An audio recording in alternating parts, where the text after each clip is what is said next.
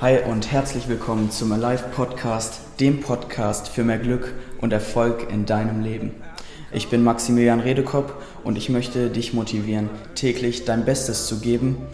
Und wie so oft habe ich dann auch mal einen Interviewgast dabei. Heute auch mal wieder ein Unternehmer, Investor und ehemaliger Profisportler. Mm, Sei gespannt auf ja, Tiberius Jeck, was er an Content und Tipps für dich hat. Diese Episode ist gesponsert und getragen von Andy Redekopp, dem Hochzeitsfotografen, der jeden Kunden mit einem Lächeln nach Hause schickt und ganz viel Spaß bei der Arbeit hat.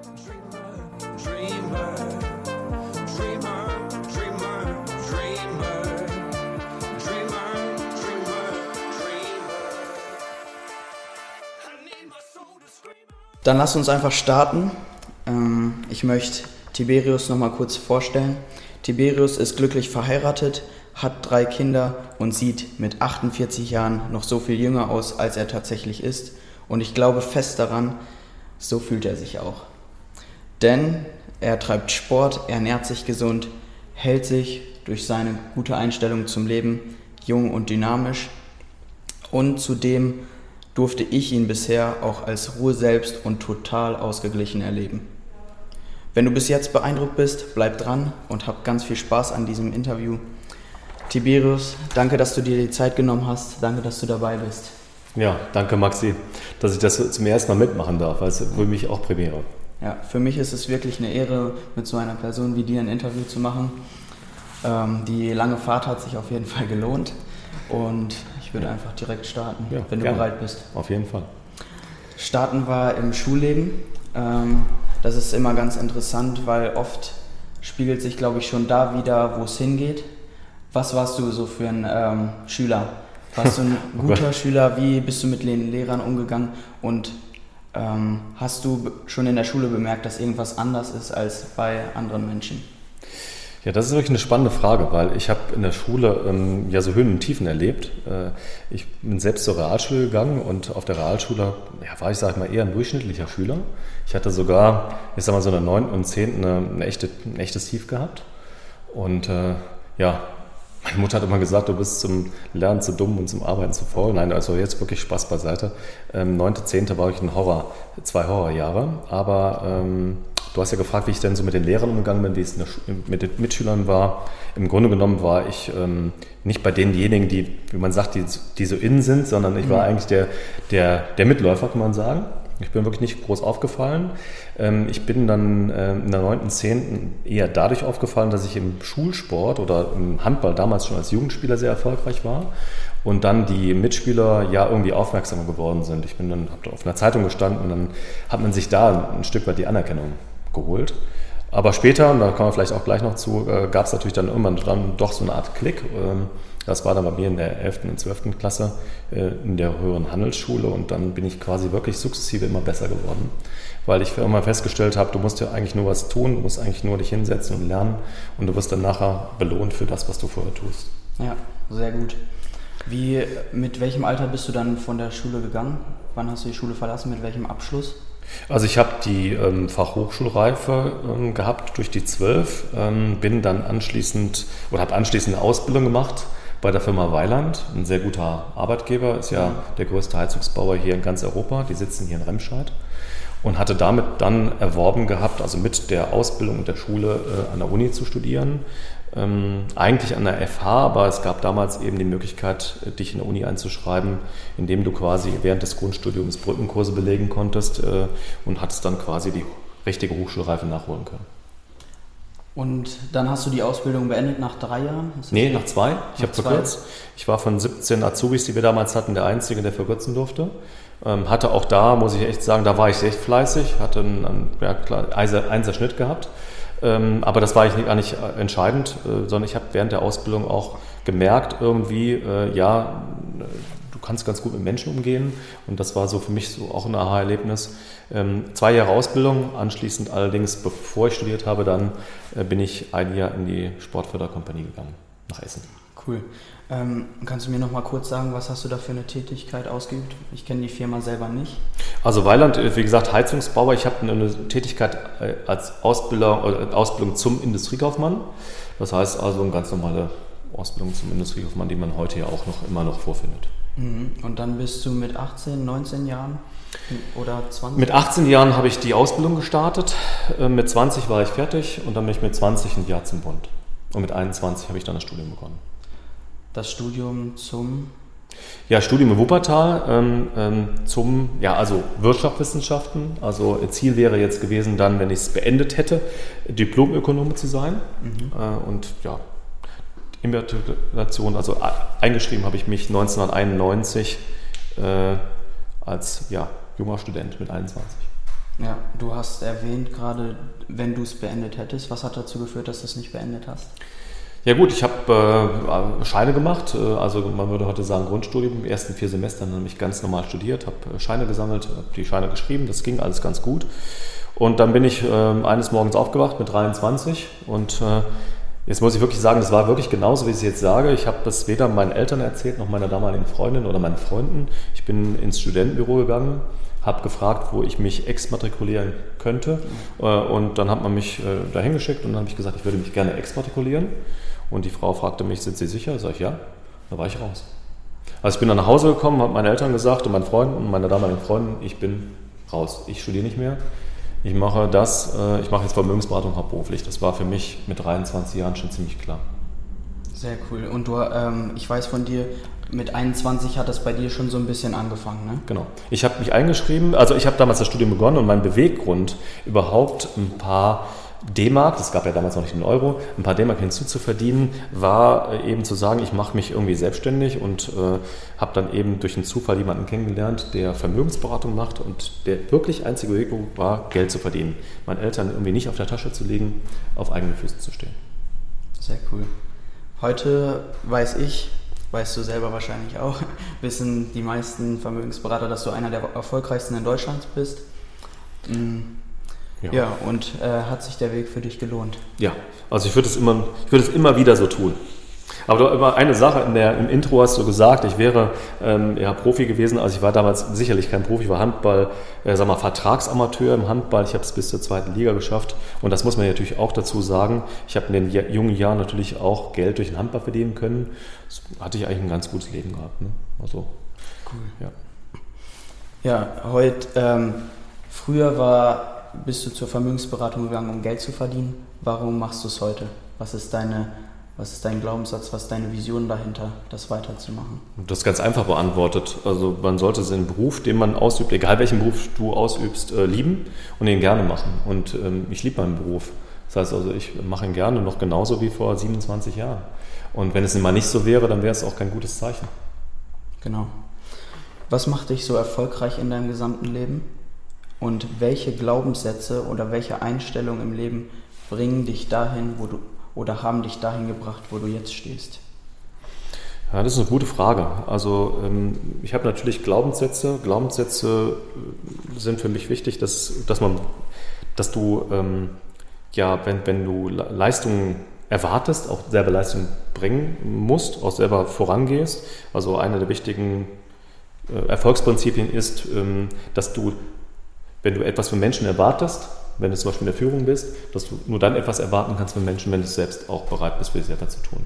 Und ich war immer ein Mensch gewesen, der gut vorangegangen ist, also der ähm, nicht jetzt ähm, gewartet hat, sondern immer selber die Initiative ergriffen hat. Aber es gibt so viele Dinge, die man von, zu Werten sagen kann. Also ich glaube, wichtig ist einfach verlässlich zu sein, also in den Aussagen. Ähm, Werte wie Pünktlichkeit gehören auch dazu. Ja? Also äh, zu sagen, ich äh, verlasse dich auf mich, ich bin dann und dann da oder ich verspreche etwas zu tun, dass man das einfach einhält. Ja? Mhm. Das sind wichtige Dinge. Aber du sagst ja, ich bin so erfolgreich. Ja, ich bin irgendwie schon erfolgreich, aber die, man war, ich war ja nicht immer erfolgreich oder nicht immer so erfolgreich gewesen. Das ist ja auch ein Prozess oder ein mhm. Weg dahin. Ja, und da geht es auch zu sagen, ne, das kam nicht von heute auf morgen, sondern das sind über 30 Jahre mittlerweile. Ne? Nee, nicht ganz. Also ich sage mal, selbstständig gemacht habe ich mich ja mit 21, jetzt bin ich 48, ja. also es sind knapp 30 Jahre, also 27 Jahre, auf die ich zurückblicke, wo ich jetzt äh, selbstständig war. Aber in den 27 Jahren ähm, ja, gab es natürlich eine Entwicklung, aber in den ersten fünf Jahren war ich natürlich noch, noch weit, weit entfernt äh, von dem, wo ich, wo ich dann vielleicht auch heute stehe oder wo ich mir hätte vorstellen können zu stehen. Mhm.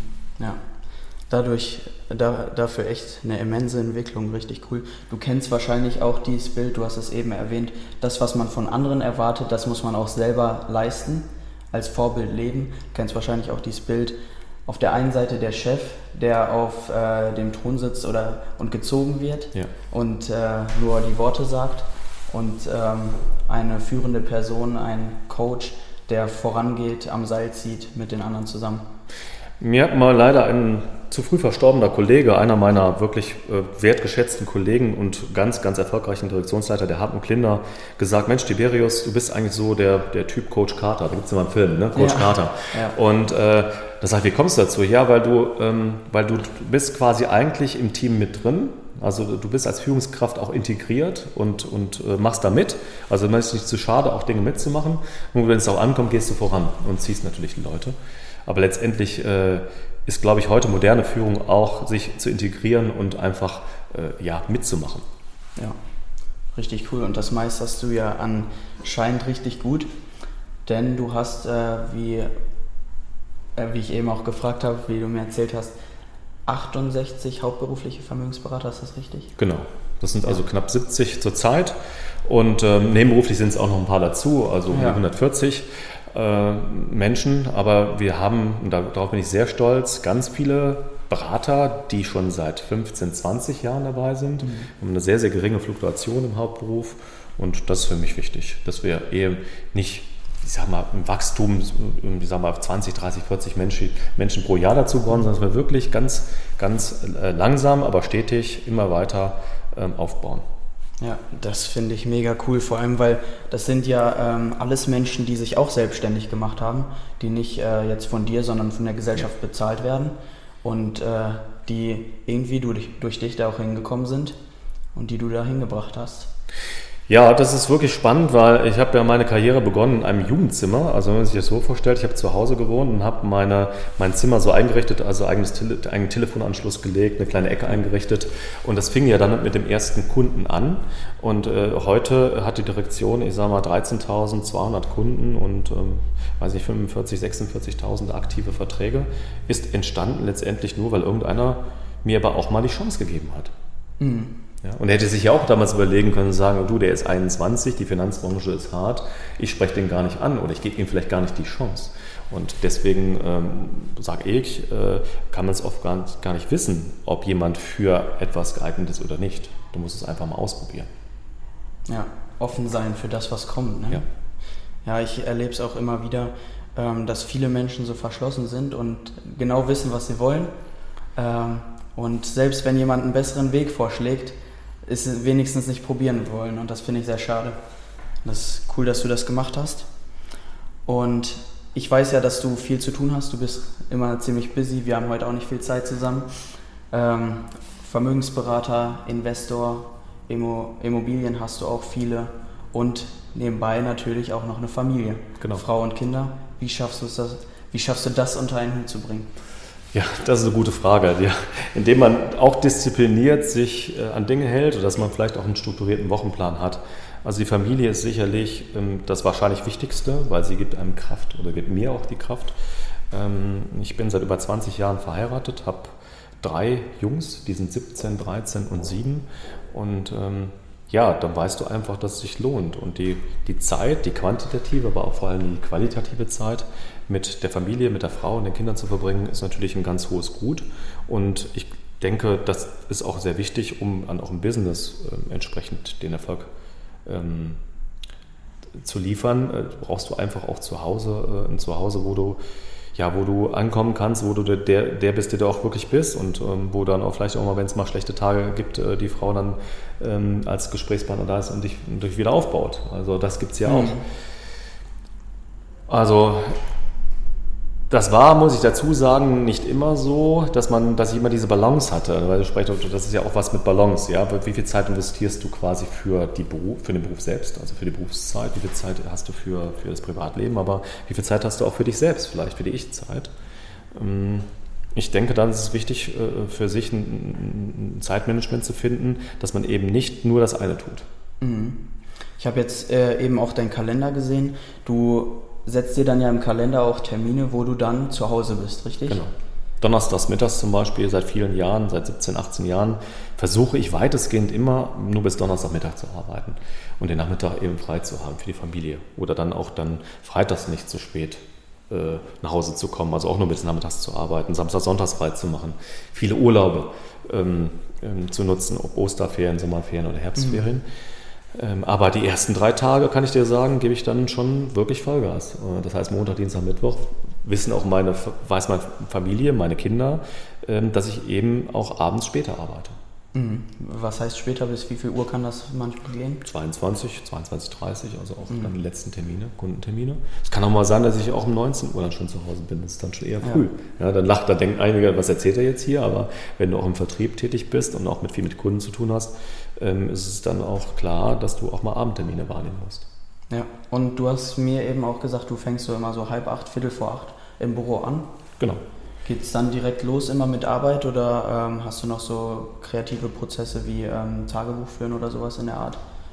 Mache ich eher dann abends oder dann, äh, also morgens ist der Rhythmus ein anderer. Ich äh, frühstücke mit der Familie mhm. morgens und dann gehen die Kinder in die Schule und dann bin ich dann so um Viertel vor acht hier im Büro es gibt auch mal Zeiten, da bin ich auch schon mal ähm, fünf im Büro, arbeite zwei Stunden bis sieben, fahre zum Bäcker, hole Brötchen, wir frühstücken dann zusammen ich bin dann um acht wieder hier.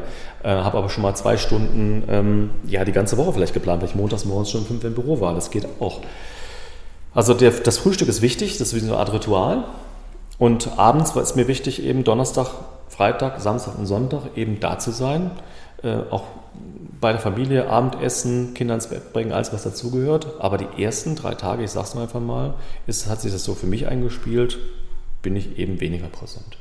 Ja. Aber cool, dass du das so gut managst. Und äh, wir haben jetzt auch eben schon von dir erfahren, du bist, ähm, warst sehr gut sportlich unterwegs, bist es immer noch. Mhm. Hast jetzt letztens auch richtig starken Halbmarathon ähm, ja, geleistet. Und äh, Stimmt. Da, da, wollte ich dich fragen, was ist dein Ventil oder Ausgleich im Leben? Auf der einen Seite wahrscheinlich, so wie ich es verstehe, deine Familie ja. und äh, auch der Sport, ja. richtig? Ja, hundertprozentig. Ich glaube, dass der Sport ganz wesentlich ist dafür, ähm, bestimmte Dinge abzubauen, auch ähm, ja, Stresspotenzial, weil das, hast, das hat ja jeder. Äh, ähm, ich habe früher Handball gespielt und dann war für mich Handball, der Handballsport das Ventil. Äh, jetzt ist es eben Laufen und das ist auch ein gemeinsames Hobby mit meiner Frau und mir, wobei meine Frau viel, viel besser läuft als ich. Also die ist eine echt äh, sehr, sehr starke Marathonläuferin, die trainiert auch sechsmal die Woche. Ich schaffe es vielleicht äh, drei, viermal die Woche zu trainieren, aber wir laufen am Wochenende mal gemeinschaftlich. Und für sie ist dann eher mehr so eine Art Regenerationslauf. Für mich ist es dann ein Grenzlauf. Also da gehe ich wirklich an meine Grenze und das ist für die dann wirklich so lockeres Auslaufen. Jetzt lachen die einen oder anderen. Ja. Und Halbmarathon, das muss ich auch nochmal sagen, jetzt, äh, das war am jetzt 7. oder 8. Oktober, ich weiß gar nicht, in Köln, der Halbmarathon, mein erster. Ähm, das war eine tolle Zeit für mich. Das war jetzt unter 1,40, also eine Stunde 39, äh, 22. Besser Und als du erwartet hast, ne? Viel besser. Ich wollte unter 1,45 laufen. Mhm. Habe ich geschafft. Sehr cool. Ist ja auch gut, wenn man Dinge erreicht. Aber auch ähm, wichtig, dass man sich in einer Hinsicht große, sehr große Ziele steckt, die man vielleicht nicht sofort erreicht. Hast du auch da große Ziele, die du noch vor Augen hast? Jetzt muss ich aufpassen, ist ja ein Podcast, wird ja alles festgehalten. Nein, ich, äh, ich, ich bin mal mutig, das ist übrigens eins meiner, meiner Dinge. Immer wenn ich mich öffentlich zu was bekenne, dann schaffe ich das meistens auch. Also ich setze mich damit ja, quasi ja. indirekt unter Druck. Ähm, also Ziel ist jetzt, ich habe jetzt 13 Kilo abgenommen in einem Jahr und äh, ich will noch weitere, sage ich mal 10, 12 Kilo abnehmen. Ähm, ich, bin jetzt 1,80, wiege jetzt 85 Kilo. Jetzt kann man sagen, okay, da war mal ein bisschen schwerer. Aber da ist ja noch Luft nach unten. Und mein Ziel ist natürlich, die, die Zeiten zu verbessern. Also im Halbmarathon will ich mal unter 1,30 laufen, ist ganz sicher. Und ich will auch mal einen Marathon laufen. Also nächstes Jahr möchte ich auch mal ähm, eine volle Distanz gehen. Das, so, das sind meine Ziele. Und mal schauen. Ich bin da sehr sicher, dass, ich das, dass mir das gelingt. Ja, das halten wir dann mal fest und dann erinnere ja. ich dich dran, wenn es soweit oh ist. Ja, genau so eine äh, kurze, coole Frage. Äh, du musst auf eine einsame Insel, welche drei Dinge nimmst du mit? Das ist, das ist echt eine gute Frage. Also klar, meine Familie nehme ich mit. Ähm, aber was ich sonst noch mitnehme, vielleicht gute Bücher. Mhm. Also gute Bücher, weil ich äh, lese auch gerne. Und ähm, das ist für mich eine wichtige Sache. Also ein gutes Buch nehme ich mit. Aber wahrscheinlich würde ich irgendwie, würde ich irgendwie dafür sorgen, dass ich auch, äh, dass ich gutes Essen mitnehme. Keine Ahnung, weil ich gerne esse. Äh, ich weiß zwar nicht, wie, wie, das haltbar gemacht wird, aber irgendwie, wenn das die beiden Dinge nicht mitnehmen, nee, sonst würde ich nichts mitnehmen. Ja. Cool. Da denkst du auch sehr vorsorglich mit dem Essen und so. Du bist ja auch gutes Essen von der Vermögensberatung gewöhnt, ne? Ja. Dann äh, braucht man das auch, ne? Ja. Genau. Jetzt hast du Bücher erwähnt, Bücher würdest du mitnehmen. Äh, was ist das Buch, was du jungen Menschen am meisten empfehlen würdest, um erfolgreich zu werden? Das, ist, das kann ich sagen, es ist wirklich nicht eins, es sind mehrere. Aber ja. ähm, jetzt könntest du ja sagen, was, welche Bücher haben mich vielleicht auch selber geprägt und inspiriert? Ich habe natürlich ganz früher, ich meine, das ein Klassiker, so ein Carnegie gelesen, also wie man Freunde gewinnt, äh, weiß ich nicht, ob ich das heute jemandem empfehlen kann. Natürlich ist es ein gutes Buch, das zeitlos ist. Aber es gibt natürlich noch viel, viel bessere Bücher. Also wer mich als Autor sehr stark geprägt hat, war Covey, mhm. ähm, der die sieben Wege zur Effektivität geschrieben hat. Der hat auch ein ganz tolles Zeitmanagement-Buch geschrieben, Der Weg zum Wesentlichen. Ähm, ich finde Sprenger aber auch sehr stark, den habe ich mal persönlich kennengelernt. Ähm, da gibt es fantastische Bücher. Ähm, das Prinzip Selbstverantwortung oder also Vertrauen führt. Da gibt es sehr, sehr gute Bücher. Ich würde Kiyosaki jedem empfehlen, jedem jungen Menschen. Rich Dad, Poor Dad, was reiche Eltern ihren Kindern über Geld beibringen. Das ist ein Buch, was ich sage, das bestimmt eins der wichtigsten Bücher ist, um zu verstehen und zu lernen, wie man bestimmte Finanzentscheidungen ähm, quasi trifft oder vielleicht auch richtig trifft. Und das ist ein wichtiges Buch. Also das würde ich ganz vorne sehen, ne? also Rich Dad, okay. Dad. Ja. Sehr gut, dann haben hier die Zuhörer auf jeden Fall schon mal ein paar Bücher, die sie jetzt loslegen könnt zu lesen. Mm, auf ein Buch möchte ich aber noch anspielen mit der Frage, wir junge Menschen, ich schließe mich damit ein und ganz viele andere, ähm, die Zeit wird immer schneller, man wird immer getriebener und will schnellstmöglich Erfolg ja. ernten. Und ich äh, kenne auch jetzt ein paar und lerne immer mehr solche Online-Marketing-Leute kennen, Trader und so, die sich vorstellen, in drei Monaten richtig viel Kohle zu haben. Ja. Und da möchte ich auf das Buch anspielen, worüber wir schon öfter gesprochen haben. Ja. Kannst du da nochmal einen Tipp zu geben, ähm, wie man geduldig wird ja. ähm, und weitsichtig auch mit dem Erfolg, weil Erfolg kommt nicht von heute auf morgen. Und da sage ich dir was zu. Also ich möchte aber direkt vorweg sagen, es gibt immer die Ausnahmen, es gibt immer die in Anführungszeichen Menschen, die vielleicht besonders viel Glück haben und vielleicht es auch schaffen, in kürzerer Zeit erfolgreich zu sein. Das, das, das wird es immer geben, das gab es auch immer schon. Ähm, ich habe ein Buch in die Hände bekommen von Malcolm Gladwell, der ja auch andere Bücher geschrieben hat, aber eins von denen heißt Überflieger. Und in diesem Buch Überflieger beschreibt er im Grunde genommen auch, also nicht nur auf, das, auf, das, auf den Beruf bezogen, sondern auch auf den Sport, dass du einfach eine gewisse Anzahl von Stunden ähm, absolvieren musst, ähm, investieren musst, um ein, ein, also ein Handwerk zu beherrschen. Also ob das jetzt nachher ein Business ist, ähm, sehr erfolgreich zu sein, im Sport sehr erfolgreich zu sein oder vielleicht sogar Experte zu sein, benötigt man einfach eine gewisse Anzahl von Stunden. In dem Buch nennt er es 10.000 Stunden.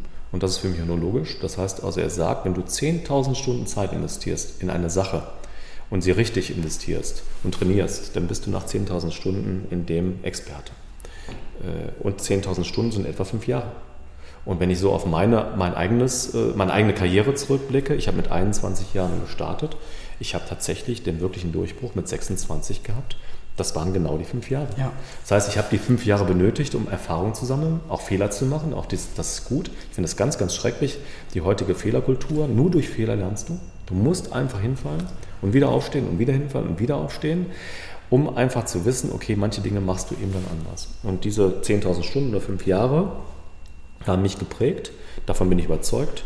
Und für mich ist es unmöglich, dass jemand, ich sag mal, jetzt, ich gucke dich jetzt einfach an, du bist äh, für dein Alter sehr reif, du bist jetzt, sag ich mal, wirklich so ganz jung, unter 20, heißt, äh, wie willst denn du jetzt, ich will mal ganz provokativ sagen, jemanden, der vielleicht Millionär ist und sagt, hör mal, ich will eine Million anlegen, der, der hätte das Vertrauen nicht.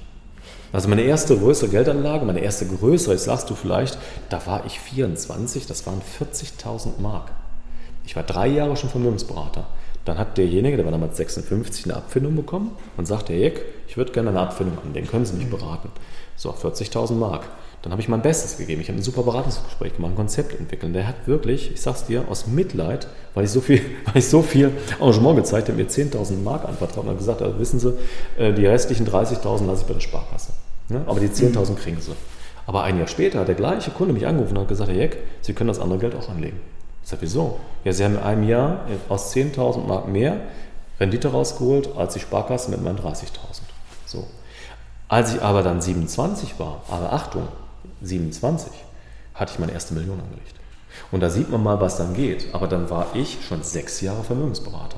Und dann ist das wieder möglich. Aber das hätte ich mir mit 21 auch nicht zugetraut, auch mit 23 nicht. Deswegen finde ich es ganz normal, dass man einfach Erfahrung sammelt. Und diesen, jungen, diesen Tipp kann ich wirklich jungen Menschen geben, einfach Experte zu werden und eben sich fit zu machen. Da musst du eben als junger Mensch fitter sein als vielleicht jemand, der mehr vielleicht Lebenserfahrung mit in die Waagschale werfen kann. Ja, das ist die einzige Möglichkeit, mehr zu investieren, weil Erfahrung ja. kann man noch nicht haben. Ne? Ja, genau.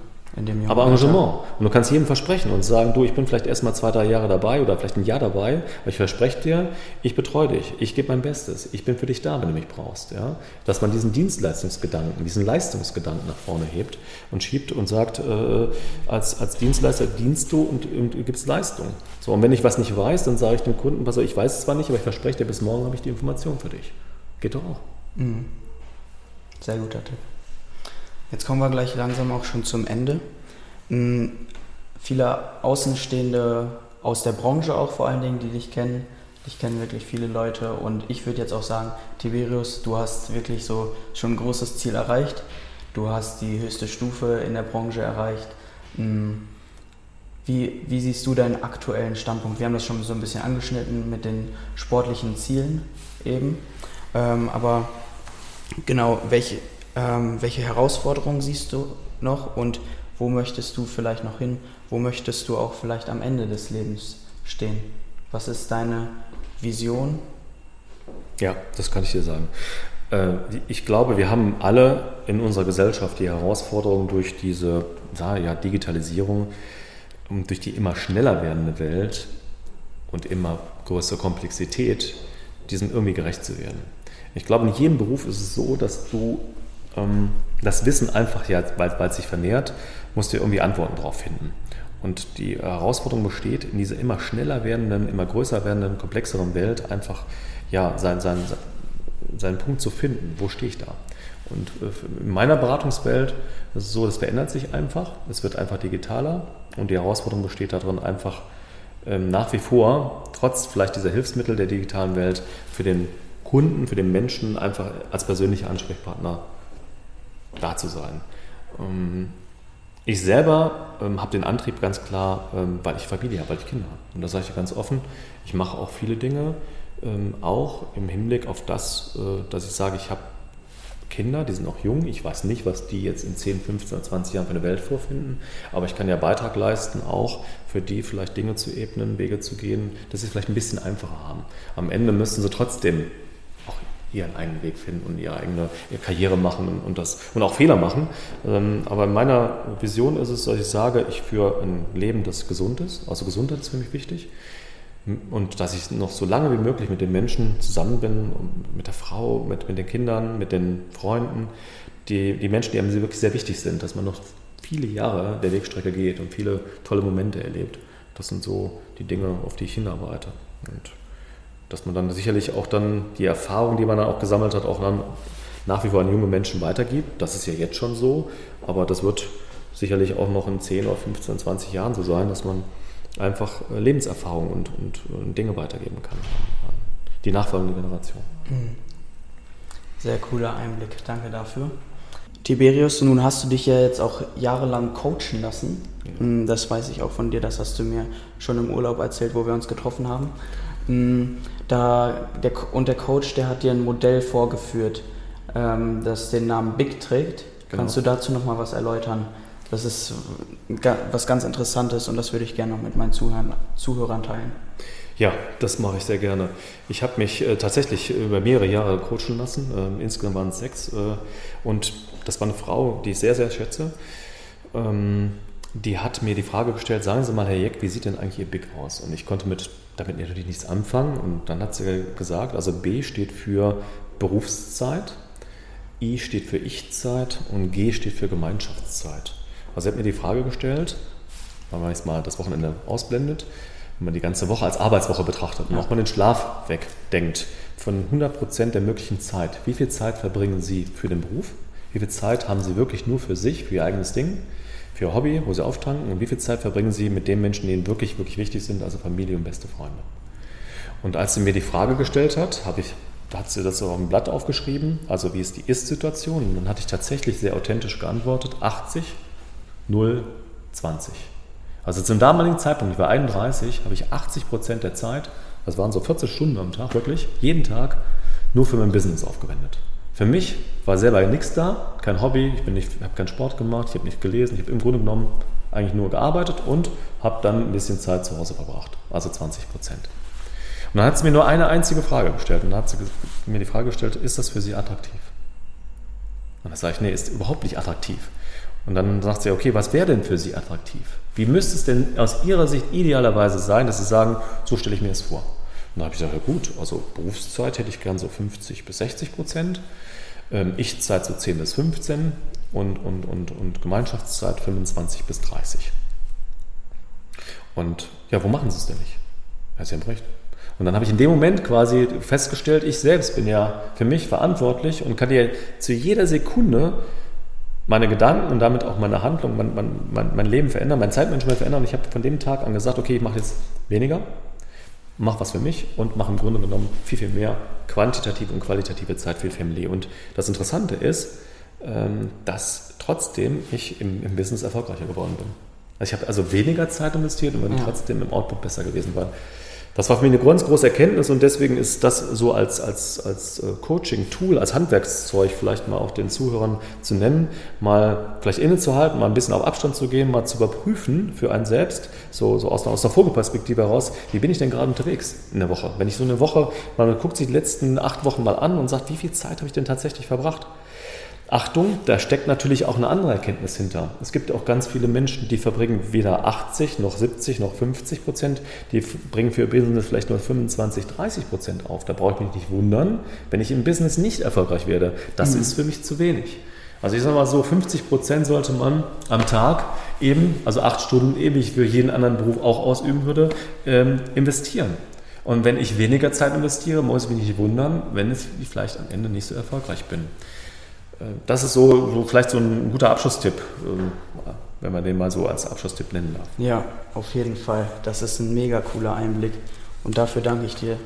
Das ist Wahnsinn. Das werde ich mir auch verinnerlichen. Nochmal, jetzt noch ein paar Mal anhören und so. Boah, Wahnsinn. Ja. Ich danke dir, dass du dir die Zeit genommen hast. Vielen Dank, Maxi. Und ja, mir hat es auch Spaß gemacht. Ich hoffe, ja. den Zuhörern hier äh, auch. Also von daher, ja, alles Dank. Gute. Waren mega viele und coole Tipps dabei. Ciao. Ciao. Wenn dir der Podcast gefallen hat, dann schau unten in die Podcast-Beschreibung. Da ist der Sponsor verlinkt, da ist der Tiberius verlinkt, meine Kontaktdaten. Gib mir eine Bewertung, wenn du Apple-User bist. Unten ganz runter scrollen, 5 Sterne, darüber würde ich mich mega freuen. Und teil diesen Podcast mit allen möglichen Menschen, die du kennst. Denn das, was wir heute gehört haben, ist richtig wichtig. Ich wünsche dir einen erfolgreichen Tag und eine sehr erfolgreiche Woche. Und wende die Tipps an, die du heute gehört hast.